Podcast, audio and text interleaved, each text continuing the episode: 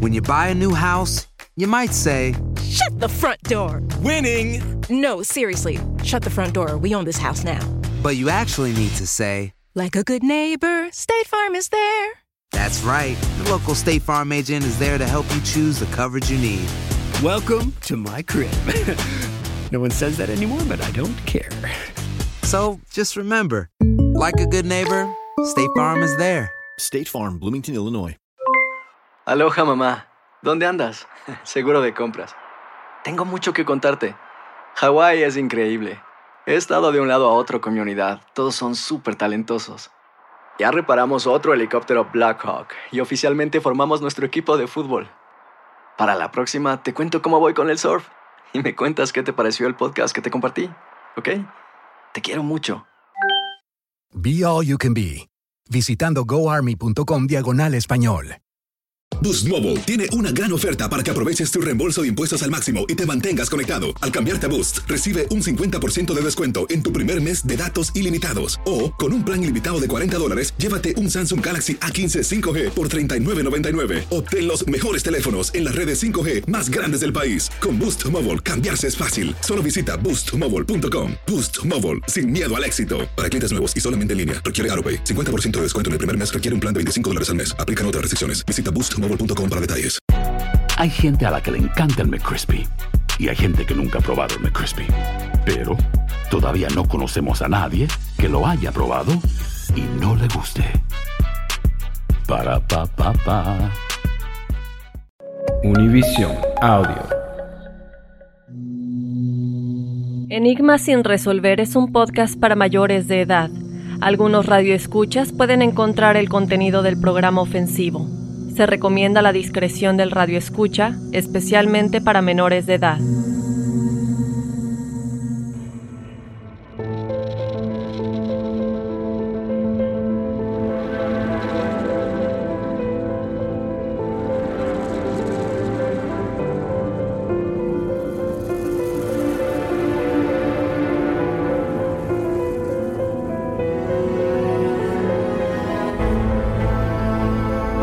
Tal? Bienvenidos a una emisión más de Enigma sin resolver. Les saluda Horacio Antiveros. Y aquí Dafne Wegebe. Y bueno, el día de hoy decidimos darle un cambio a todo el programa. Vamos a hablar de cosas bonitas, porque luego nos espantan, nos jalan las patas en la noche. Ya, no sé qué vaya a pasar, Dafne, la próxima vez. Lo comento, porque ahorita estábamos aquí este, con Kai platicando antes de empezar el, el show. Y la gente está en serio como que muy consternada de lo que pasó en el episodio anterior, Daphne. Sí, yo no, yo no dije nada ni publiqué nada en las redes sociales. Bueno, no publicamos nada en las redes sociales porque creo que no le quisimos dar importancia. Claro. Se dejó en el episodio porque pasó así literalmente como sucedió. Pero sí se sintió como algo muy raro al final, se escuchó como un rechinido y fue de que no, sabes que ya vamos a despedirnos a la de ya porque Sí. pues realmente no, nosotros tampoco podemos explicar qué es lo que sucedió. Así que lamentamos, no podemos contestar a los comentarios que nos han preguntado en las redes sociales. Es, tal cual lo que escuchan es lo que pasó aquí, como se vivió, entonces... Claro, hay que recordar algo, Dafne, que lo comentábamos el día que estuvimos con el bueno, la mala y el feo, que estuvimos platicando con ellos, que los micrófonos y todo el equipo técnico, como celulares y demás y cámaras, por eso la tecnología está tan avanzada y mucha gente la usa para captar fantasmas, para captar ovnis y demás, registran cosas que a veces a nuestro ojo y a nuestro, a nuestro oído no alcanzamos a percibir hasta que volvemos a escuchar las cosas. Entonces, no falta la gente por ahí que, no, no está planeado lo de la luz cuando se cayó atrás de, de ti, Daphne, decían que estaba planeado, que eso está planeado, no, o sea, simple y sencillamente son cosas que suceden, que no percibimos, o a veces y en este caso sí se percibió porque está, está grabado literalmente, pero interesante, ¿no? O sea, el hecho de a lo mejor invocar esas energías. Pues, y lo interesante es que en este episodio ni siquiera estábamos hablando de paranormal ni nada, estábamos hablando de un asesinato, algo que sucedió, pero ni siquiera estábamos involucrando al espíritu de Elizabeth Short, ni hablando de que se aparece, ni nada, simplemente estábamos hablando del suceso, del asesinato y de quiénes eran los sospechosos o podría ser el, el posible asesino, ¿no? Entonces, ni siquiera era un- uno de los episodios en los que hemos abordado temas paranormales, pero bueno, imagino que las energías se invocan de cualquier manera. Exactamente, así que el día de hoy yo no quiero hacer el programa Kyle, vente para acá. no vaya a ser que nos jalan las patotas en la noche. Hoy, ahora sí, ¿de qué vamos a estar platicando hoy? Fíjate que eh, en lo personal, Dafne, tengo muy buenos recuerdos de este caso. Ay, ahorita les voy a contar por qué tiene que ver con películas, ¿verdad? Obviamente, porque no me reñan que no hago relación con las películas. No, vamos a hablar acerca de la bruja de Blair.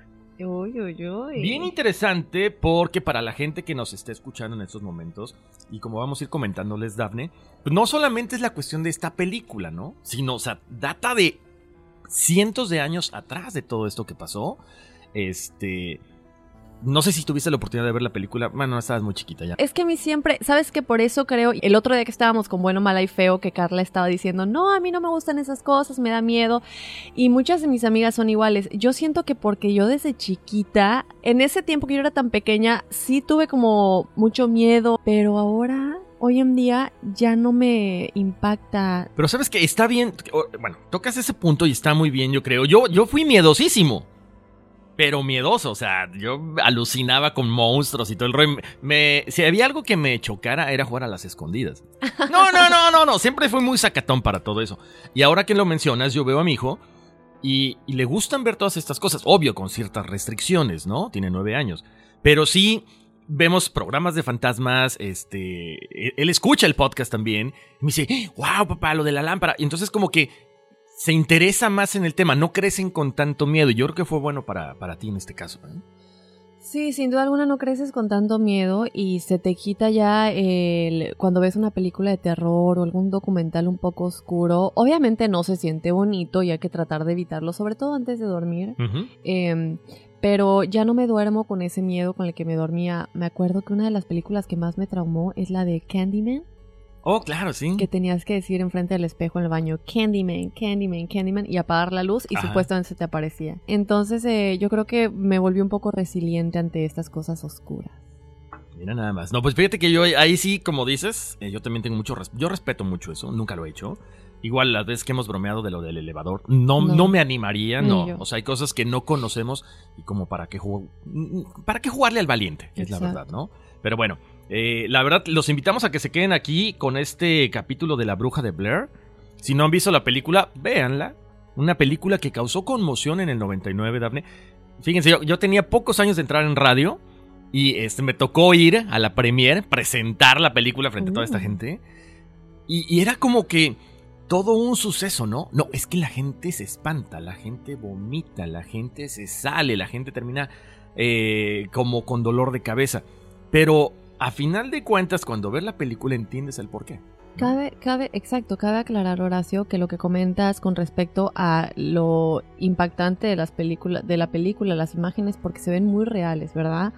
Eh, sabemos que estas personas son actores, sin embargo, como dijiste al principio, la historia sí se basa en hechos reales sí se basa en una persona que sí fue una bruja o que se le creía que era una bruja en un pueblo del cual ya les vamos a platicar y les vamos a contar exactamente qué es lo que sucedió con las personas involucradas que sí desaparecieron, incluyendo los que serían representados en esta película por los actores con estas cintas, ¿no? Exactamente, y encontrarán de pronto muchas similitudes hasta con cuentos de niños, ¿no? Estas brujas, estos niños, estos te invito a mi casa, en fin, hay muchas cosas que platicar el día de hoy y en serio, quédense. Y si ustedes, sabemos que mucha gente, Daphne nos escucha en el trabajo, pero si a usted le gusta así como que ser aventurero, así como nosotros, escúchelo cuando esté en su casita, apague la luz, ponga una velita y... Sí. Así es, Horacio. Entonces, bueno, bienvenidos al programa de hoy en el que les vamos a estar platicando de La Bruja de Blair en Enigma sin resolver. En 1999 se estrenó El Proyecto de la Bruja de Blair una película independiente de terror psicológico estadounidense que, supuestamente, mostraba el metraje recuperado de tres jóvenes cineastas que habían filmado antes de desaparecer misteriosamente mientras caminaban por los sombríos parajes del poblado Black Hills, cerca de la localidad de Burkittsville, Maryland, Estados Unidos, en 1994. Los jóvenes según narraba la película, habían filmado un documental sobre una vieja leyenda local conocida como la Bruja de Blair. Si bien muchos tomaron todos los hechos narrados en la cinta como mera ficción, la verdad es que sí existe una leyenda de la bruja de Blair, una macabra historia que comenzó a escribirse en febrero de 1785, en el antiguo pueblo de Blair, actualmente Burkittsville, a dos horas de distancia de Washington, D.C.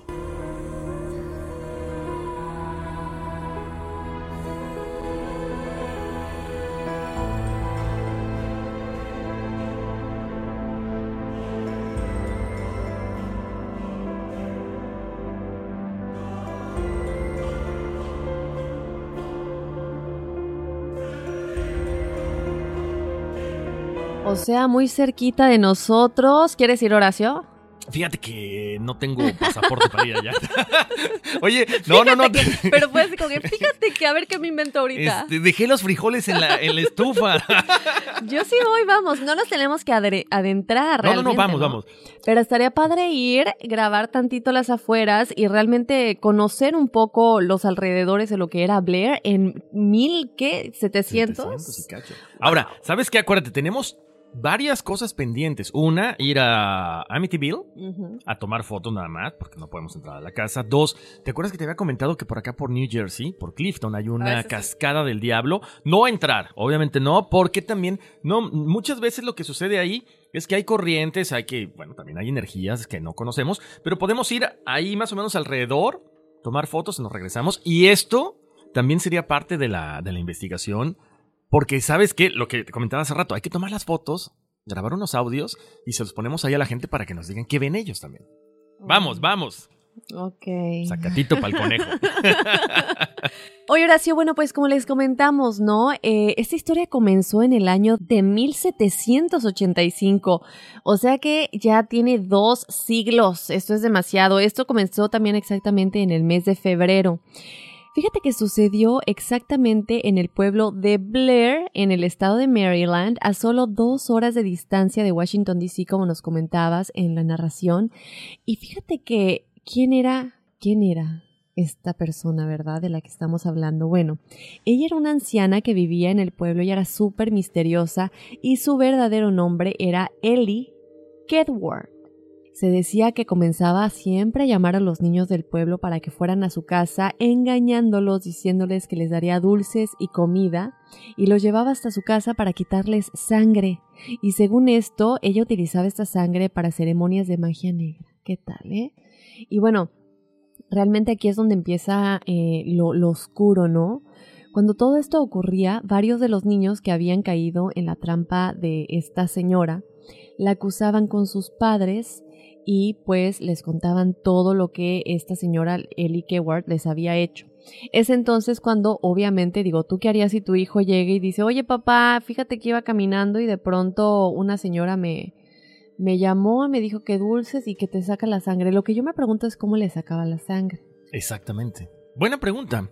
Sí, porque digo, me imagino que ella ya como bruja o no sé qué, qué tipo de prácticas eh, llevaba a cabo, habría ten- tenido su- sus instrumentos especiales, pero estamos hablando de que sacar sangre no es cualquier cosa. No, y sobre todo para la época, ¿no? 1700. Uf, no, no me es. imagino. Cabe aclarar, Horacio, que muchos de estos niños, ya les dijimos, ¿no? Muchos de estos niños que lograban escapar, pues iban y le decían a sus papás, pero los que no, muchos de estos niños sí fallecieron, Horacio, y bueno, ya les vamos a contar más adelante cómo muchas de las víctimas y de la gente que desapareció y de la gente que murió, niños y adultos, fueron encontrados de maneras terribles y, y bastante macabras. Bueno, te cuento también, Horacio, que cuando los padres iban hasta la casa de la señora, pues obviamente le decían, oye, pero ¿por qué le estás haciendo esto a mis hijos, no? ¿Por qué le estás haciendo esto a los niños? ¿Por qué los invitas a tu casa? ¿Qué es lo que buscas?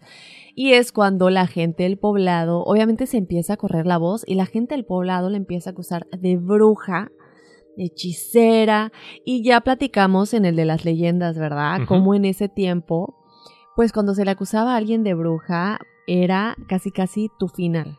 Sí, era ya poner básicamente la cruz sobre ella, ¿no? Así es.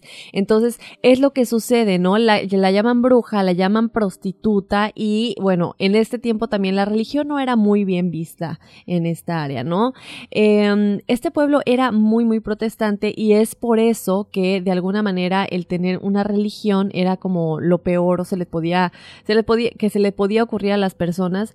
Entonces, lo que sucede posteriormente, como te digo, ¿no? Se empieza a correr la voz, Ellie Kedward es una bruja, está robándose a los niños, les quita la sangre. ¿Qué tenemos que hacer al respecto como poblado? Vamos a desterrarla. Y es cuando todos deciden desterrarla se dice que la ataron a una carretilla. Hay dos versiones de esto, ¿no? La primera es que la ataron a una carretilla y la abandonaron en lo más profundo de un bosque llamado Black Hills, o sea, colinas negras. Y en esos momentos en el que, bueno, cuando esto sucedió, era un invierno. Entonces imagínate, ¿no? Aquí en Nueva York vivimos el invierno y es muy, muy frío es muy muy cerca de aquí la misma área, entonces yo me imagino que dejarte a las afueras en la noche, ¿cuántos grados bajo cero? Claro. Eh, estamos hablando, entonces la dejan abandonada en lo más profundo de un bosque, como les digo, llamado Black Hills, y eh, se dice que ella murió debido a esto, ¿no? Congelada de alguna manera. La otra versión de la que les vamos a platicar ya es una versión más oscura, es la más como negra y la que se cree es la verdad, ¿no? ¿Qué sucede aquí? Bueno, en esta se dice que en efecto también la amarraron a la carretilla, luego la llevaron al bosque, pero esta vez la amarraron de un árbol y comenzaron a abusar de ella de toda manera, sexual, golpes, humillación, tortura, todo, ¿no? También le hicieron cortes en el cuerpo y sobre todo en las manos. ¿Qué pasa aquí? Cuando le cortan las manos, Horacio, se dice que le, la forzaron a poner sus manos en, en los troncos de los árboles para que quedaran marcadas las manos con su sangre. Y yo creo que esto es importante recalcarlo porque se habla de que ya estás dejando algo físico tuyo. Claro. Y ya lo hemos platicado con expertos, ¿no? Cuando alguien fallece o muere en una situación con una energía tan fuerte, tan fuerte en un momento tan negativo de su vida, la energía se expande. Y todo lo material también obviamente es energía, ¿no? Si estás dejando algo tuyo plasmado en un lugar de esta manera, yo creo que esta es una de las razones por las que ella se quedó tan atada y tan presente en ese lugar después de morir, ¿no? La obligan a hacer esto, ¿no? Le cortan las manos, tienes que poner las manos en los árboles y después, esto es terrible, soltaron a unos perros salvajes que tenían para que se la comieran viva y terminara muriendo de esta forma. ¿Qué sucede? No muere. Termina obviamente muy, muy lastimada, humillada, torturada. Eh, y los perros pues ya se la tratan de comer, no se puede, ella sigue viva, entonces ya es cuando proceden a, dejarla colgada de un árbol hasta que se desangrara solita y muriera. Yo hubiera imaginado que le iban a quemar, pero ya en la investigación nos damos cuenta que ellos creían que era una muerte más fácil. Entonces dejaron que sufriera porque ella estaba muy lastimada. Claro.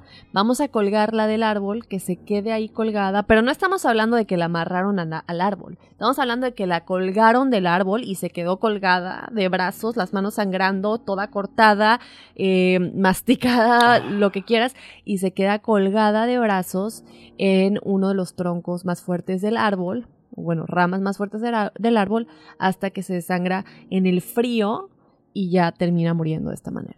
Ahora, yo digo una cosa, Daphne. Cuando tú sometes a una persona a todo este tipo de vejaciones, porque hay que, hay que comentarlo, ¿no? La gente de repente señalaba sin, sin conocer exactamente qué es lo que estaba pasando. A lo mejor los niños quisieron jugar una mala broma a la señora y no midieron las consecuencias. Después de todo esto que nos estás comentando, yo creo que sí crece una ira y un resentimiento. Y me imagino que esta mujer maldijo a la, a la gente y a todos sus descendientes y demás, ¿no? No es para menos, yo creo. O sea, si tú aparentemente eres una persona que es inocente y te empiezan a hacer todo esto, porque bueno, no hay una forma de, de en verdad conocer qué fue lo que pasó. O sea, estamos basados en la narración. Y aparte antes eran así, ¿no? Ah, tú eres bruja, ¿por qué? Porque lo dice tu vecina. Ah, bueno, pues bruja, quémela. Imagínate la mala energía, como decías ahorita, que se quedó ahí. Claro. Y como comentas, ¿no? Lamentablemente la mentalidad era muy diferente a la mentalidad que tenemos ahora. Y también, como dices, ¿no? A lo mejor los niños lo inventaron porque es una señora, yo me acuerdo, voy a contar una historia personal, en donde yo vivía en México, en, en mi cuadra había una señora, un amor, un amor, ya con el tiempo ya la conocí, un amor, pero esta señora siempre le daba de comer a gatos de la calle y ella vivía sola. Ni, sé si, ni sé si seguirá viva, eh, pero ella le daba de comer a gatos de la calle y vivía sola y era una señora mayor. Y pues yo para ir a la escuela en ese entonces, pues tenía que caminar por su casa. Yo me iba caminando a la escuela, a la primaria. Entonces, me acuerdo que todo mundo pensábamos que era una bruja o algo por el estilo, porque había siempre gatos en su, pues en su garage, en la parte de afuera en el patio, y en su cochera, y ella vivía sola. Me acuerdo que tenía el cabello cortito, chino, chino, chino y gris, completamente gris. Y todos, está sola, siempre hay gatos en la puerta de su casa, todos los gatos de la calle, estaba siempre como 10, 20 gatos en, en, su cochera y vivía sola, entonces siempre asumíamos eso, ¿no? Imagínate en estos tiempos, o bueno, eso era en los noventas, imagínate en ese tiempo que la mentalidad era tan, tan atrasada o no estaba tan desarrollada como el día de hoy, ya hemos evolucionado demasiado, ¿Qué dirías? Bueno, pues es que es una señora misteriosa. Yo era una niña en ese entonces y bromeaba con mis amigas de la escuela. Ay, es que la casa de esa señora. Ya crecí y me di cuenta que nada que verían cosas de niñas. Pero en ese tiempo, si una niña como yo a lo mejor hubiera dicho eso de esa señora, no hubiera sido como era en los noventas, hubiera sido como era en los 1700, que era matarla, desterrarla. Claro. Y sabes que ahorita que comentas eso, yo me traslado también a mi niñez y es, pasas por una casa que está abandonada, que pasa alguien y rompe un vidrio y, se empieza como a, eh, pues a derrumbar, ¿no? Ciertas partes, empieza a abandonarse, empieza a crecer maleza y la gente dice, ¿sabes qué? Es que no vive nadie ahí porque está maldita. A mí me tocó, alguna vez con mis amigos me metí a una casa, todo el mundo íbamos con unas cruces y con agua bendita porque pensamos que nos iba a pasar algo. Y era una simple casa abandonada, pero como buen niño echas a volar tu imaginación, no mide las consecuencias y ahí está lo que pasa, ¿no? Exacto. Entonces, yo creo que también va por ahí. Hay una película muy buena que estaba viendo el otro día. Está bastante igual, es de miedo. Si no les gustan las películas, bueno, dudo que no les gusten si no se están escuchando. Entonces, esta película habla de las brujas, em, las de Boston, porque platicamos en el de las leyendas. Ajá. Bueno, en, sin spoilers, ni siquiera me acuerdo el nombre de la película, pero Básicamente la idea, la idea general de la película es que una de ellas se queda con el sentimiento de la injusticia que le hicieron, porque no fue justo cómo las mataron a las brujas de Salem, lo que les hicieron, esto que fue en los 1500. Em, entonces, eh, de alguna manera, eh, el espíritu de esta bruja de Salem está en uno de los cuerpos de hoy en día, de los 2000, de los 2000 y ya se comunica de alguna manera dejándole saber al mundo qué tan injusto fue, porque el espíritu no olvidó. Claro. Entonces yo imagino que va por aquí con lo, mismo que le pasó a, la señora Ellie Kedward, quien es la bruja, la real bruja, bruja de Blair. Wow, muy interesante. Ahorita, nos dices el título para que la veamos. No me acuerdo, ahorita lo busco. Y bueno, pues continuando con eh, este relato de la bruja de Blair, les cuento que para el año 1786, un, año después de lo que de, esta terrible eh, situación que pasa con esta señora, eh, con Ellie Kedward, que la matan, nombrándola como una bruja. Bueno, pues en el mes de noviembre cae la primera nevada del invierno y ahí vienen las cosas misteriosas, ¿ok? Pongan mucha atención. O sea, esa noche la hija del gobernador desaparece, ¿ok? Pero ustedes, se, bueno, ustedes se pondrán a pensar quién era esta persona, quién era el gobernador. Bueno, el gobernador fue quien condenó a Ellie Kedward y que él igualmente desaparece una semana después de que su hija desapareciera. Ahí pongan atención porque esto está muy fuerte.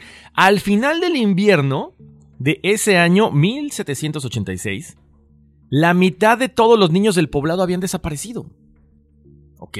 Entonces, todas las personas que habían sido parte de este destierro, de este señalamiento de Elite Edward, habían desaparecido también de igual manera. Obviamente, debido a la manera en que estaban sucediendo las cosas, en que todo el mundo desaparecía, en que todos los que estuvieron involucrados en este asesinato, de quien decían ellos que era esta bruja, pues empezaron a sospechar que era ella, que era su espíritu, quien se encontraba atormentando al poblado de Blair Imagínate todo esto que está pasando, la gente entra en pánico, eh, se van del pueblo, lo abandonan, queda completamente como un pueblo fantasma, porque lógico que estaban asustados porque al desaparecer tanta gente decían, espérame, o sea, yo soy el siguiente, ¿ok? ¿Qué pasa, Dafne, cuando es un pueblo pequeño? A final de cuentas todo el mundo se relaciona, ¿no? Entonces, si eh, empezaron a tener familia, empezó a crecer, a pesar de que había pasado solamente un año, pues todo el mundo tenía relación. Entonces podían ser familiares y sabían que ellos eran los siguientes. Y sabían que habían hecho mal. Exactamente, Horacio. Y como dices, ¿no? Lo vemos con el, las primeras víctimas, que son la hija de este gobernador, que casualmente es quien la condena, y luego él también desaparece. Yo no creo en las coincidencias. No, tampoco. Y luego niños. O sea, los niños son como eh, los, los fichados, ¿no? Porque, qué casualidad que la historia se relaciona con niños cuando ella vivía, ¿no? Que supuestamente es a quienes trataba de engañar, ya sea verdad, o sea, que ellos lo hayan inventado. Qué casualidad que son niños los que están involucrados, ¿no? Sí. Entonces, yo creo que aquí ya nos empezamos a dar cuenta de que ya sea que ella haya sido bruja realmente cuando vivía o no, es la manera en la que murió y la manera en la que fue juzgada al igual que muchas brujas de ese tiempo, bueno, a las que se les llamaba brujas en ese tiempo, estamos hablando, ¿qué diría yo? Desde los mil, tal vez trescientos, porque lo de la Salem es en 1500, esto es en 1700.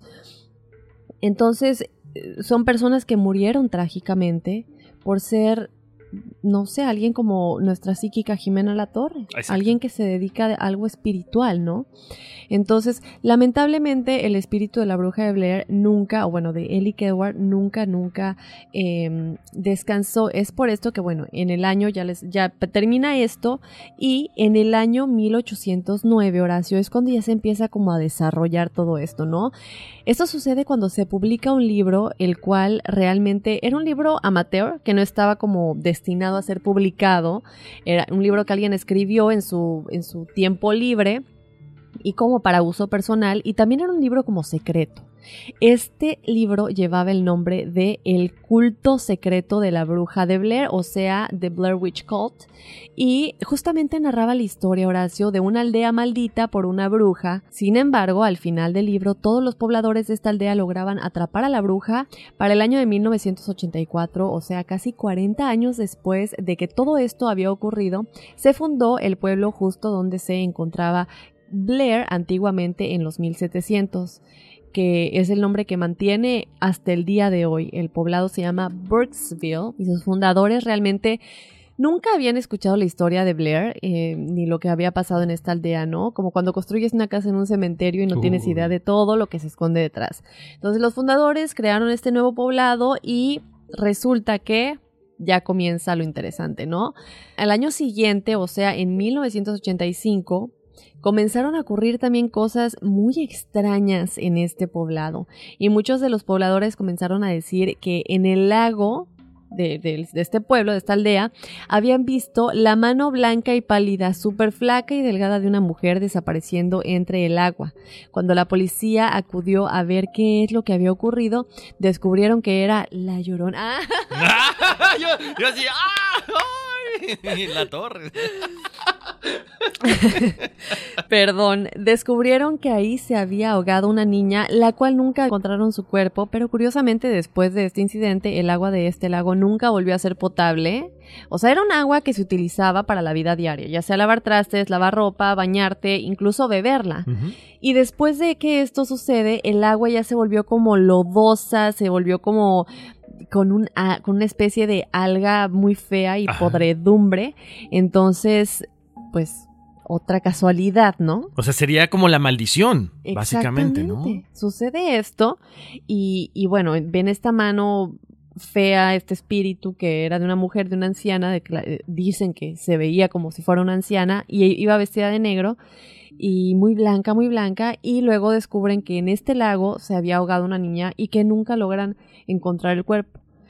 Y ya lo dije una vez, lo repito, no creo en las casualidades. Se vuelve un agua em, ya fea que no se puede, no puede ser potable nunca más. Exacto, si nunca tuviste problema, ¿por qué en ese momento empiezas a tener la cuestión de la podredumbre en el agua? Exacto. Y ese lago está ahí en Birdsville, la gente puede ir, Ajá. lo puedes ver, si lo quieren buscar, eh, es, es real, no lo estamos inventando. El lago existe y, y pueden ver lo que sucedió ahí. Así es. Y bueno, siguiendo con esto eh, y con los sucesos cada vez más macabros, porque eso lo comentaba Daphne desde el principio, o sea, van subiendo de intensidad, Daphne. Para el año de 1866 desaparece otra niña de 8 años, también del pueblo. Entonces, ¿qué hace la gente? Pues mandan varios rescatistas a buscar a la niña. Lo más curioso de esto es que la niña regresa a su casa sola, no con los rescatistas, ¿ok? El problema es que los rescatistas nunca regresan. Ellos desaparecen por completo y días después... A ver, espérame. ¿Me estás diciendo que una niña desapareció y los, los rescatistas también desaparecieron? Sí, o sea, se va la niña, todo el mundo en el pueblo dice, espérame, la niña se perdió, vayan a buscarla, forman su grupo para de búsqueda, se van a buscarla, la niña regresa sola, O sea, ya se apareció. ella sí aparece y los rescatistas no aparecen nunca más hasta un ratito después, bueno, no un ratito, unos días después, no, no van a pensar, pero ya- ya, como a los cinco minutos. no, lo más chistoso es que ahí te va, Daphne. Encuentran a los rescatistas. Pero ¿cómo los encuentras? ¿Cómo los encuentran? Los encuentran primero en el mismo bosque donde la supuesta bruja de Blair, bueno, fue bueno, fue este atada, fue vejada, fue ultrajada, donde Ellie Kedward había sido desterrada, pero ahí pongan mucha atención porque encuentran a los rescatistas, pero los cuerpos están atados unos con otros, formando qué? Un pentagrama o un pentágono, como le quieren llamar, esta imagen de esta estrella de cinco puntas que se usa en los rituales de bruja, de magia negra, de brujería. Entonces, encuentran a los rescatistas amarrados, formando este pentagrama, además completamente destripados y desnudos, o sea, con todos los intestinos de fuera, ¿ok? Oh. Imagínate nada más que fuerte. Bueno, no para ahí. Para el año de 1940 y 1941 comienzan a ocurrir sucesos más extraños. Siete niños en total desaparecieron extrañamente. Así que la policía, ya en una cuestión mucho más moderna, eh, forman este grupo de búsqueda para encontrarlos. Y de pronto, un ermitaño que vivía en una cabaña cerca del pueblo, que se llamaba ah, Rustin Parr, fue arrestado y también es implicado como el principal sospechoso de las desapariciones de estos niños. Se dice que él fue encontrado en el mercado del pueblo gritando, por fin lo he terminado, por fin lo he terminado. Lo repite varias veces. La policía, al ver a este señor, se dirige a la cabaña y ¿qué encuentran en el jardín de este señor? Los siete cuerpos de los niños que habían desaparecido. Oh. Exhuman los cadáveres, se encuentran de que estaban destrozados, pero no para ahí. Que básicamente estaban, habían sido como víctimas de un ritual diabólico. En este caso ya eran niños, no sé si era... En cuanto a la declaración de este señor, él dice que no recordaba cómo había pasado, que había sucedido exactamente, pero que de un tiempo para acá, él había comenzado a ver una figura oscura en el bosque, cuando él iba a cortar madera. Acuérdense, él es un ermitaño, vive en medio del bosque, casi no tiene contacto con nadie. Él básicamente vive en su casa, corta madera y me imagino que en este caso caza algunos animales para consumo. ¿Qué pasa? Dice que él veía esta figura a lo lejos y le pedía que se acercara, pero decía, ven, ¿quién eres? Pero esta figura simple y sencillamente caminaba, ¿no? Así como la llorona. Mm. La llorona de los, este, ¿cómo De se los llama? Del 1800. bosque. Pero nunca volteaba. Lo único que notaba es que era una mujer que vestía ropa, como decía Daphne hace ratito, larga, ropa negra, y que también declara que nunca siente miedo al verla, pero sí mucha curiosidad. Es normal, ¿no? Te encuentras una mujer en medio de la nada. A lo mejor dices, oye, ven, te ayudo, ¿qué necesitas? Pero bueno, nunca, nunca, nunca se acerca hacia él.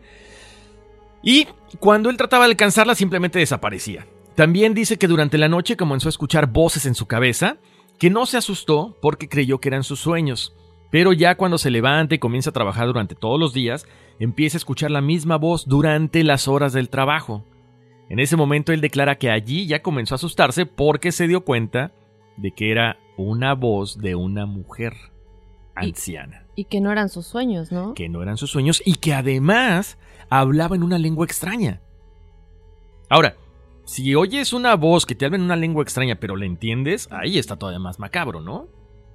Pero bueno, es lo que él, es lo que él comenta. y estas palabras las repetía una y otra vez. Es entonces cuando nunca más la vuelve a ver en el bosque, pero escuchaba la voz de esta anciana todos los días en la cabeza. Un año después de estar escuchando esta voz, finalmente comienza a enloquecer y es cuando la voz le comienza a ordenar que hiciera cosas de las cuales él ya no podía negarse y lo hacía casi como inconscientemente, como un como si lo hubieran hipnotizado Daphne. Fíjate que me recuerda mucho al caso de Amityville, cuando Ronald DeFeo mata a toda su familia, eh, que él decía, él declara que alguien le ordenaba matar a su familia. Ahora, hay que hacer la diferenciación de alguna manera en este caso porque no estamos hablando de alguien que sufre psicosis y que escucha voz, esquizofrenia y que escuchas voces en tu cabeza, ¿no? Eh, si nos ponemos, que si nos pusimos a, no somos doctores, no somos psiquiatras ni psicólogos, pero eh, buscando un poco al respecto, no es difícil encontrar que los esquizofrénicos es muy raro que maten a la gente. Realmente son pensamientos, otro tipo de cosas, como están hablando mal de ti, o no hagas esto, haz esto, eh, escóndete, no salgas hoy, ese tipo de cosas, ¿no? Eh, realmente es muy raro ver que cometan asesinato debido a este tipo de enfermedad. Eh, cabe aclarar que él declara haber visto a esta mujer que ya habían habido avistamientos, ¿no? Entonces aquí es donde se le da un poco de credibilidad a Rustin Park, que es quien mató a estos niños, porque según él le habían ordenado hacerlo, igual que Ronald, Ronald DeFeo mató a su familia en Amityville. Entonces aquí entra la cuestión de decir, bueno, si me está diciendo algo, digo, no deja de ser un asesino, pero también hay otras versiones y otros avistamientos de la misma mujer y qué casualidad que es la misma mujer que se vio en el lago, que terminó siendo ya no de agua potable y como podrido, que en donde también una niña había muerto, ¿no? Sí, demasiados, exacto. Regresamos a los niños. Siempre son niños involucrados. O los rescatistas, ¿no? Con brujería involucrada. Sí, ahora imagínate el poder de este, de este espíritu. Una, para poder eh, convertir un lago de agua potable en algo que ya no puedes usar y para, y, no sé, hipnotizar o, darle la orden a una persona que vaya y asesine a estos niños. Bueno, es que ya te, es que fueron años. Claro. Es tanto tiempo que estás escuchando la misma información. Es como el, proyecto de MK Ultra. O sea, este, te bombardean con mensajes, te bombardean, te bombardean, te bombardean, hasta que terminas ya en un estado de automático. Claro, además hay que recordar algo, muchos de los espíritus no buscan quién la hizo sino quien se las pague, ¿no? Entonces, bueno, pues ahí está la situación. Y, bueno, es que no, es que en serio que eh, se le enchina la piel a uno, ¿no? ¿Por qué? Porque son siete niños. Bueno, aparte los rescatistas, gente que aparentemente no tiene eh, pues ninguna culpa, ¿no? Así es. Pero bueno. Eh, continuando con, con, la investigación, les cuento que en cuanto a la declaración de este señor, de Rustin Parr, él declara que al principio eran cosas muy sencillas como dormir en el sótano. ¿Sería como una prueba, Daphne? O sea, como que esta voz le decía, ok, duerme en el sótano por una noche, después métete al bosque por un ratito, después comienzan las cosas como que más extrañas, ¿no? Como que ya empiezan ese tipo de pruebas, ¿no? Para el año 1940 dijo que, para esa época de noviembre, la voz le ordenó que raptara a los dos primeros niños que viera caminando por ahí, y él dice que no puede resistirse como que esa voz le ordenaba las cosas, pero tampoco podía evitar hacerlas. Ahí es cuando comienza a raptar a varios niños y comenzó a asesinarlos, pero uno de ellos queda vivo. El niño se llama Kyle Brody. Él cuando queda vivo, Rosin lo obliga a quedarse parado en una esquina que, fuerte, el niño lo pone en la esquina y ve cómo asesina al resto de los niños en esta cabaña. Dijo que después de haber asesinado a los siete niños ya no volvió a escuchar la voz en su cabeza, pero sí volvió a ver la presencia de esta mujer en su casa. Se despertó y la vio a lo lejos en su cuarto como de forma borrosa. Esta señora a ella le habla y él reconoció que era la misma voz que le hablaba en su cabeza. Lo dijo, le dijo que ya su trabajo había terminado y que debía ir al pueblo y decirle a todos lo que había hecho, y le prometió que si hacía eso nunca más lo iba a volver a molestar. Y lo prometió, lo cumplió él y nunca más volvió a ver a la mujer, Daphne. O sea, era el cometido que tenía que hacer. Hasta ahí llegó. Esa mañana él deja libre al niño que había dejado con vida y después va al mercado y sucede lo que les decíamos ahorita, ¿no? Que es cuando grita, por fin lo he terminado, por fin lo he terminado. El niño, este niño Kyle, que había sobrevivido a todo esto y que vio cómo mataban a todos los demás niños. Nunca se logró recuperar de esto y vivió en un manicomio, manicomio tras manicomio, hasta fallecer en 1971. Se dice que incluso él también estuvo presente en la muerte de Rustin Parr cuando fue ahorcado públicamente. Y yo no creo en las coincidencias, pero Kyle está allá afuera. Tan, tan, tan. Oye, pero sí, no, digo, obviamente estamos hablando de que te traumas. Terminas traumado para toda la vida. Y, y, esto sucede pues porque lamentablemente, pues, no debería decir lamentablemente, pero lamentablemente en este caso pues sobrevivió, ¿no? Yo creo que hubiera sido mejor que el pobre, pues no sé, que no lo hubieran torturado de esa manera tan horrible, tener que ver cómo matan a otros niños y, y nunca poderse recuperar al respecto. Ahora, ¿qué sucede, no? Pasan los años y este pueblo, si ustedes han ido, que nos lo dejen saber. Si no han ido, yo digo que hay que ir. Yo sí quisiera ir. No tenemos que entrar al bosque, obviamente, ¿no? Pero podemos ir a las afueras y ver qué, qué, qué tal, cómo es y todo esto. Eh, este es el, el trasfondo de todo lo que... de dónde nace la película del proyecto de la bruja de Blair. ¿Qué sucede? Esta película cuando, cuando salió se, se alegó que eran hechos reales, que eran cintas reales. Las cintas no son reales, las personas que salen en la película son actores. Incluso salió un libro en el que los actores se, sí se busca y missing y se contaba la historia de los actores y todo. Incluso yo ayer viendo videos de YouTube, investigando al respecto, cuando decíamos la investigación, es impresionante, ¿no? Hay youtubers que cuentan la historia como si estos actores fueran los estudiantes reales y te cuentan, no, sí, que los estudiantes Heather Donahue, no, no, no, no, hay que diferenciar. Sí hubieron estudiantes desaparecidos y les vamos a contar al respecto. Los familiares, las cintas y todo lo que sucedió y la restricción de ello existe. Esto fue una recreación. Los nombres no se saben y los nombres que ustedes ven en internet o si ven algún youtuber diciendo que estas son las personas reales, por favor no le crean. Nosotros estamos tratando de ser transparentes al respecto. La historia real, si sucedió esto, si existe una bruja, de Blair que se llama Ellie Kedward, también la pueden buscar en internet y saber su historia y cómo sucedió todo esto. Ahora, ¿qué sucede con los verdaderos estudiantes? Las cintas no se conocen, pero sí existen y hay algunas fotografías en internet bastante macabras. ¿Sabes qué, Daphne? Es que lo que eh, platicamos en los episodios anteriores de La Dalia Negra. Los medios nos encargamos también de contar historias. Ojo, los medios. Pero aquí también el marketing. Yo me acuerdo cuando, cuando sale esta película, te la vendían en los trailers como, o sea, es algo que ustedes van a ver por primera vez. Se recuperaron los cassettes, los archivos y los vamos a mostrar. Entonces la gente sí, o sea, se volcó pensando que era la historia real y que estos chavitos eran, eh, bueno, básicamente lo que, los que habían vivido esa situación. Entonces todo el mundo nos fuimos con la finta, ¿no? Claro, Horacio, y como comentas, los medios de comunicación, aquí entra lo importante, ¿no? Y volviendo de nueva cuenta lo de, lo de la Dalia Negra, ¿no? Elizabeth Short. Si tengo algo en mis manos, tal como una nota del asesino que me la mandó al periódico, que ya las publicamos en las redes sociales si quieren verlas, eh, obviamente es venta y me va a llegar y esto está buenísimo. ¿Qué sucede? Y ahorita les vamos a platicar con lo que sucedió y exactamente en, la secuencia que se fueron dando los hechos. Las cintas cuando existen y cuando de alguna manera se dan a conocer, no se dan a conocer al público, pero ya sabemos que existe el corre la voz y el teléfono descompuesto y de alguna manera las paredes se escuchan. Estas cintas eh, las tienen las autoridades y las tienen las familias. Eh, las familias de alguna manera se quejaron demasiado y protestaron demasiado al respecto.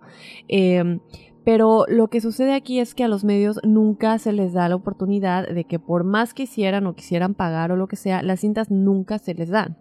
Entonces, vámonos con el plan B, la alternativa, vamos a recrearlo y hasta hacer un libro al respecto. Y hicieron flyers de Missing se busca y las fotos de los tres supuestos estudiantes que no eran ellos. Entonces nada más queremos aclarar para que sepan que estamos tratando de ser transparentes. Sí es la historia real, pero lo que se muestra en la película y estas personas no son las reales. Mira, nada más para que vean eh, la, capacidad del marketing que hizo esta película. Fue una película que le invirtieron 60 mil dólares. De hecho, se me hace mucho, porque decían que era una, como en una producción independiente era menos dinero, pero el marketing ya se fue mucho más alto. ¿Sabes cuánto recaudó? 248 millones. ¿Por qué? Porque la supieron vender muy bien. O sea, la gente hablábamos de estos chavos perdidos. Lo que tú dices, no, estos carteles de Missing Person, dices, ¡Ah! ¡Sí es cierto! ¡Ah!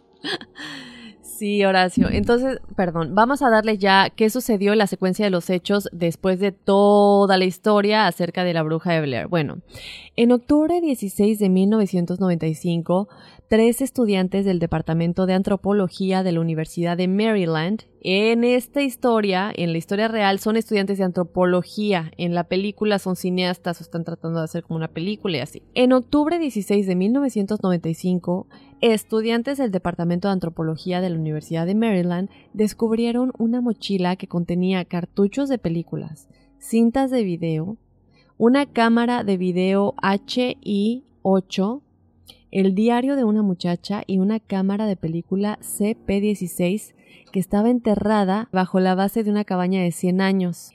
Cuando se examinan las pruebas, Horacio, el sheriff de Burkesville, que su nombre era Ron Cravens, anunció que los 11 rollos de película en blanco y negro y las 10 cintas de video H18 eran propiedad de un estudiante que había ido a ese lugar y de su equipo. ¿Ok? Aquí empieza todo. Bueno, el 15 de diciembre de 1995, o sea, dos meses después, después de un estudio inicial del contenido de la bolsa, se muestran, estas, todo lo que contiene la bolsa se le muestra a las familias, pero obviamente con algunas piezas seleccionadas porque el contenido de las cintas era muy gráfico como para mostrárselo a las familias, ¿no? Eh, esto puede desatar un caos. Según la mamá de la muchacha, hay varios eventos inusuales pero nada concluyentes. Las familias cuestionan la minus ellas comienzan a cuestionar la minuosidad del análisis y exigieron que de nueva cuenta se analicen las cintas, se analice todo para saber exactamente qué fue lo que sucedió, ¿no? Ella, obviamente como cualquier madre, me imagino no estás contenta con los resultados y quieres más. Bueno, el 19 de febrero del 96 o sea, al año siguiente, al inicio del año siguiente, se le muestra a las familias una segunda selección de cintas que los funcionarios locales encargados de hacer cumplir la ley en esta área consideraban falsos. Indignada, la mamá de, esta estudiante hace públicas sus críticas y el sheriff Cravens restringe todo acceso a la evidencia. Una restricción, restricción que dos demandas no logran ganar. O sea, ya nadie va a ver el contenido y es cuando también los medios de comunicación y involucrados tratando de buscar ayuda y, justicia, obviamente de ninguna manera. Nosotros, autoridades, demandas, lo que quieras, esto no se da a la luz. Bueno, yo no me quiero ni imaginar lo que había en las cintas. El primero de marzo de 1996, el departamento del sheriff anuncia que la evidencia no es concluyente y el caso se declara una vez más inactivo y sin resolver, ¿ok? El material de archivo se entregaría a las familias cuando se agote el límite legal de su clasificación, que sería hasta el 16 de octubre del 97.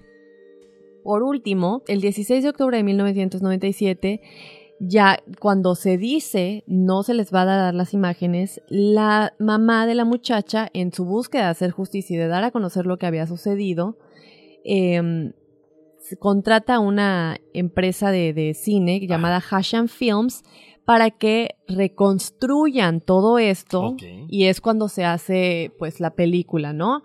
Ahora, ya hemos platicado de esto en otros temas. Muchas veces cuando las autoridades o el gobierno o personas de alto rango saben cosas como lo del área 51, lo que quieras, prefieres no sacarla a la luz, prefieres no decirlo para no causar caos. Digo, hay gente viviendo en ese poblado, hay gente viviendo cerca. Si nosotros sacamos todas estas imágenes a la luz, algo que pasó en mi localidad, como autoridad, yo no, no hay manera de que ni con demandas ni nada, yo soy la autoridad, no se va a dar a la luz, aunque seas el familiar. Buscando justicia, obviamente, los padres, sobre todo la mamá de la muchacha, es cuando, pues, dicen, lo único que nos queda es tratar de hacerlo real, aunque no lo fuera, y es cuando se hace la recreación de todo esto, ¿no? Entonces, pues, lamentable, lamentable de alguna manera, eh, de miedo también, porque ya vemos que la bruja de Blair realmente sí existía, el, el, poblado de Blair sí existía y existe hasta el día de hoy, nada más que con otro nombre, el nombre es Brooksville, en Maryland. Entonces, pues ahí está Horacio.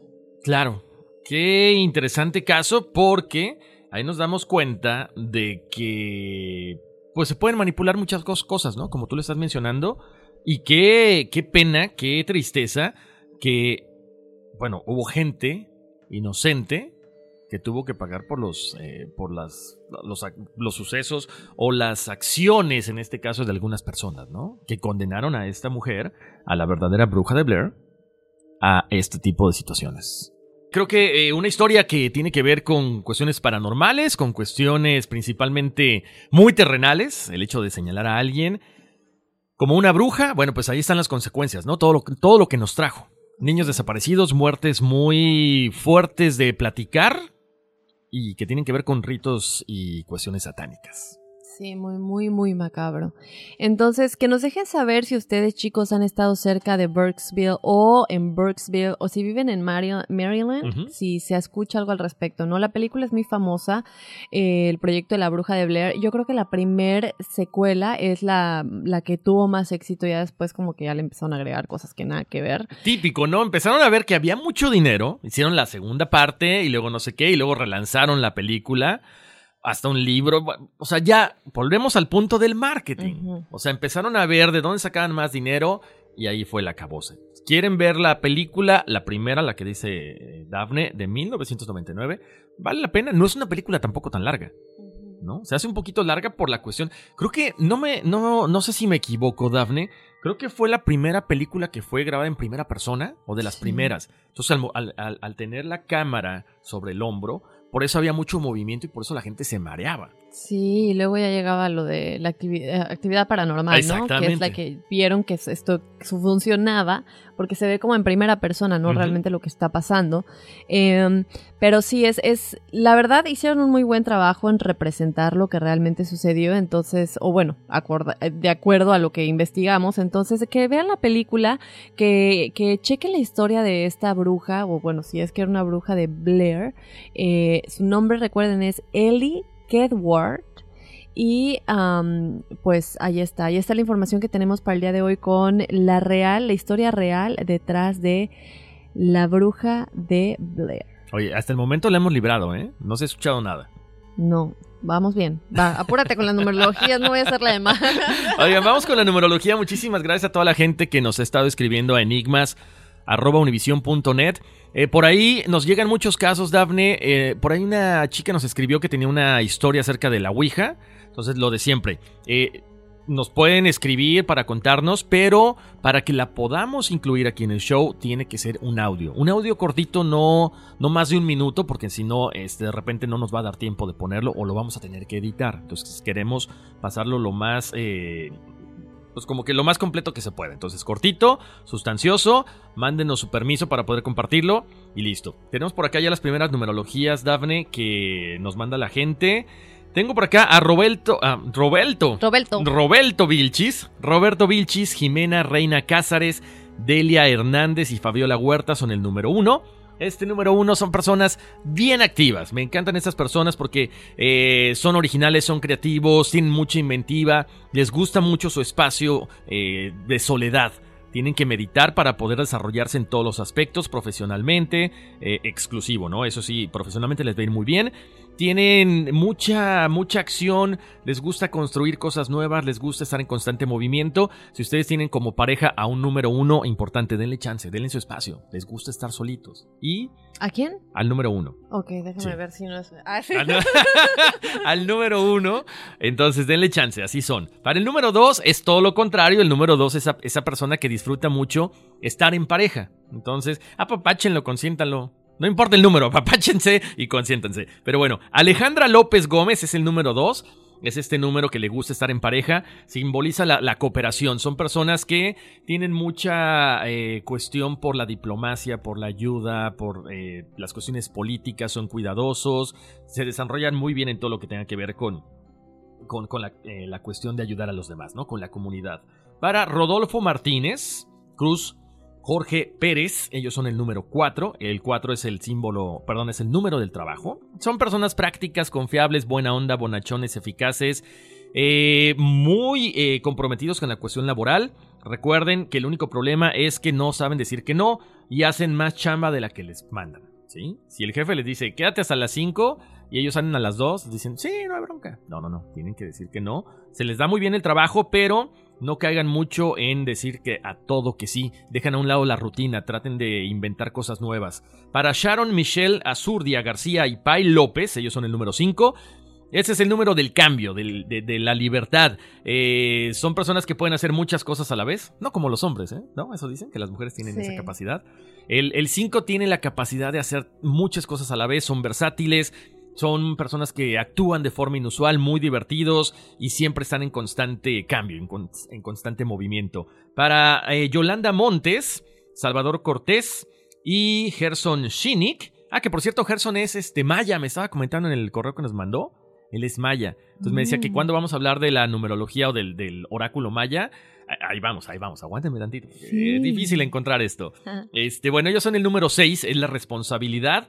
Y en esta vida vienen a ayudar a los demás. Son responsables en cuanto a la educación, el trabajo, la casa, todos los proyectos. Son cariñosos, son eh, muy sociables, son perfeccionistas. Les va a ir muy bien. Nada más para Gerson, me dice que el número 23 lo sigue mucho. Entonces, Gerson, si te sigue mucho el 23, algunas cosas buenas, algunas cosas malas, juega con la lotería, juega con la lotería y, la multiplicación de esos números, ¿no? 2 por 3, 6, 3 más 2, 5 y todo esto. De hecho, hay una película, como siempre, hablando de películas.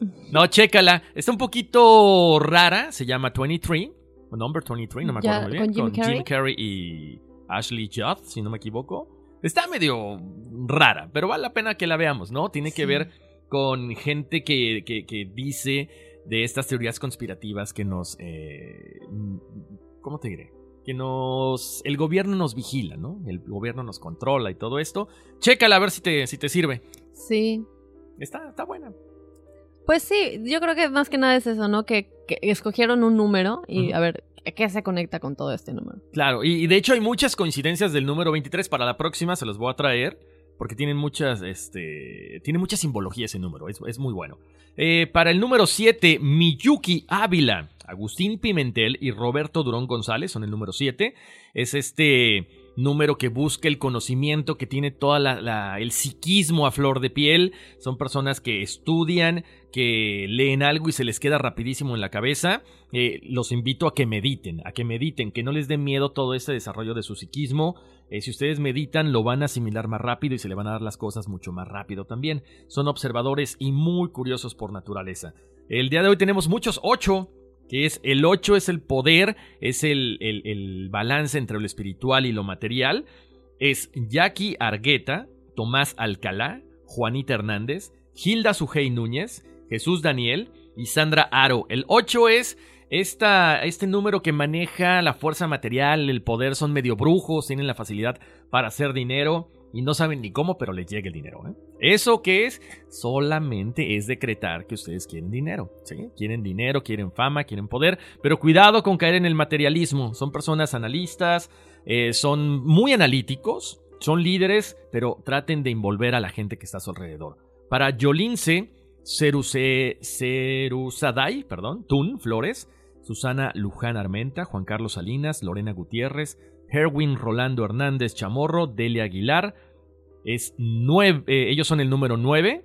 El 9 es el número del idealismo. En esta vida deben aprender a trabajar con la humanidad. Cuidado, cuidado porque son muy idealistas y la gente se aprovecha de ustedes como el número 6 también. Entonces, dejen a un lado su ego, sean sensibles, sean intuitivos, tienen, tienen, tienen esa facilidad para la intuición, ese sexto sentido. Si algo les dice que jueguen un número, si algo les dice que no vayan a tal lugar, evítenlo, en serio, tienen esa facilidad. Entonces, ¿por qué? Porque ya están básicamente a punto de pasar a los números maestros. Entonces, encuentren el balance espiritual y el balance terrenal. Por cierto, eh, Delia Aguilar me dijo que quería la numerología de su esposo, pero no me puso el, el, nombre de su esposo. Su esposo es número 5, que lo habíamos comentado, es este, es la libertad, es el cambio, eh, gente que tiene que ser muy versátil, ¿ok? Y nos llegó un número 22, César Jesús Valdés Carrera. Eh, César, eh, tienes una, pues una gran responsabilidad. Venimos a este número venimos a este mundo, venimos a este mundo a, a trabajar por los demás, ¿ok? Hay que evolucionar espiritualmente y estás en, en una última, eh, básicamente, estás en las últimas de tus vidas, entonces evoluciona, medita, encuentra el balance entre lo terrenal, lo espiritual, échale la mano a los demás, tienes facilidad para todo lo que tú quieras hacer, pero no es para que lo, lo presuma la gente, sino para que vean los demás que sí se pueden hacer las cosas. Entonces, tienes que servir como ejemplo de vida, ¿ok? Y tengo una fecha bien rara, Dafne. ¿Por qué? Chécate. Susana Gallegos nos escribió y me dijo, mi fecha de nacimiento es el 20 de septiembre del 2019. Tan, tan, tan. Nos escribió del futuro. ¡Ah! Susana, contáctanos y dinos cuáles la, los números de la lotería. Oh, boy. Yo creo que se equivocó a la hora de ponernos su, el, el año. ¿O Que nos lo vuelva a mandar. ¿Qué nos va a pasar, Susana? Cuéntanos. Que nos lo vuelva a mandar. No, Susana, vuélvanos a, a mandar tu fecha porque sí, este, me mandaste una del futuro. Te puedo decir que, que así como se ve, se ve muy bien, ¿eh? Ay, bueno, Horacio, pues eso ha sido todo por hoy. Muy Sí. interesante el tema, muy interesantes las numerologías. Y pues recuerden ponerse en contacto con nosotros, eh, contándonos sus experiencias, mándenos audios para que los podamos incluir si quieren aquí. Ya lo hemos dicho, la gente creo que es medio tímida porque nos siguen mandando todo por escrito, Sí. eh, pero pues obviamente no lo vamos a compartir, uno sin autorización y dos sin, pues con un audio es más real, no viniendo de la persona. Eh, entonces, bueno, recuerden enigmas.univision.net. Ujú. Y en nuestras redes sociales, a la orden de ustedes. Estamos en Facebook e Instagram como Enigmas sin resolver. Que se suscriban, que descarguen todos los episodios. Recuerden que si se suscriben, que además es gratis, les llegan las notificaciones inmediatamente, automáticamente, cada vez que subimos episodio. No tienen que estar pendientes o checando el Facebook a ver si ya lo subimos y todo eso. O sea que si sale un bonus y no lo publicamos, solitos se van a enterar por medio de una notificación en su celular, pero tienen que darle clic a suscribir. Exactamente, y para la gente que nos pregunta a qué hora salimos, acuérdense, este no es, es un podcast, no es un programa en vivo. Eh, a veces hacemos Facebook Live, que tiene rato que no hacemos, por cierto, pero ya lo haremos próximamente, entonces más, más fácil, para que no se les vayan de repente las fechas, como dice Dafne, suscríbanse y eso es todo. Muchísimas gracias por habernos acompañado y vámonos porque aquí espantan. Hoy sí.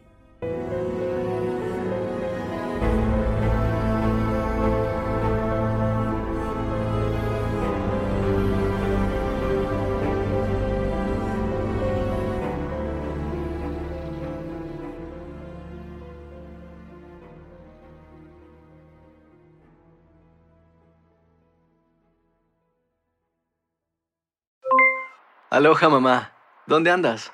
Seguro de compras. Tengo mucho que contarte. Hawái es increíble. He estado de un lado a otro con mi unidad. Todos son súper talentosos. Ya reparamos otro helicóptero Blackhawk y oficialmente formamos nuestro equipo de fútbol. Para la próxima te cuento cómo voy con el surf y me cuentas qué te pareció el podcast que te compartí, ¿ok? Te quiero mucho. Be All You Can Be, visitando goarmy.com diagonal español. Boost Mobile tiene una gran oferta para que aproveches tu reembolso de impuestos al máximo y te mantengas conectado. Al cambiarte a Boost, recibe un 50% de descuento en tu primer mes de datos ilimitados. O, con un plan ilimitado de 40 dólares, llévate un Samsung Galaxy A15 5G por $39.99. Obtén los mejores teléfonos en las redes 5G más grandes del país. Con Boost Mobile, cambiarse es fácil. Solo visita boostmobile.com. Boost Mobile, sin miedo al éxito. Para clientes nuevos y solamente en línea, requiere AroPay. 50% de descuento en el primer mes requiere un plan de 25 dólares al mes. Aplican otras restricciones. Visita boostmobile.com para detalles. Hay gente a la que le encanta el McCrispy y hay gente que nunca ha probado el McCrispy. Pero todavía no conocemos a nadie que lo haya probado y no le guste. Para pa pa pa. ¿Quieres regalar más que flores este Día de las Madres? The Home Depot te da una idea. Pasa más tiempo con mamá plantando flores coloridas, con macetas y tierra de primera calidad para realzar su jardín. Así sentirá que es su día todos los días. Llévate tierra para macetas Bigoro por solo $8.97 y crece plantas fuertes y saludables dentro y fuera de casa. Recoge en tienda y sigue cultivando más momentos con mamá en The Home Depot. Haces más, logras más. Más detalles en homedepot.com diagonal delivery.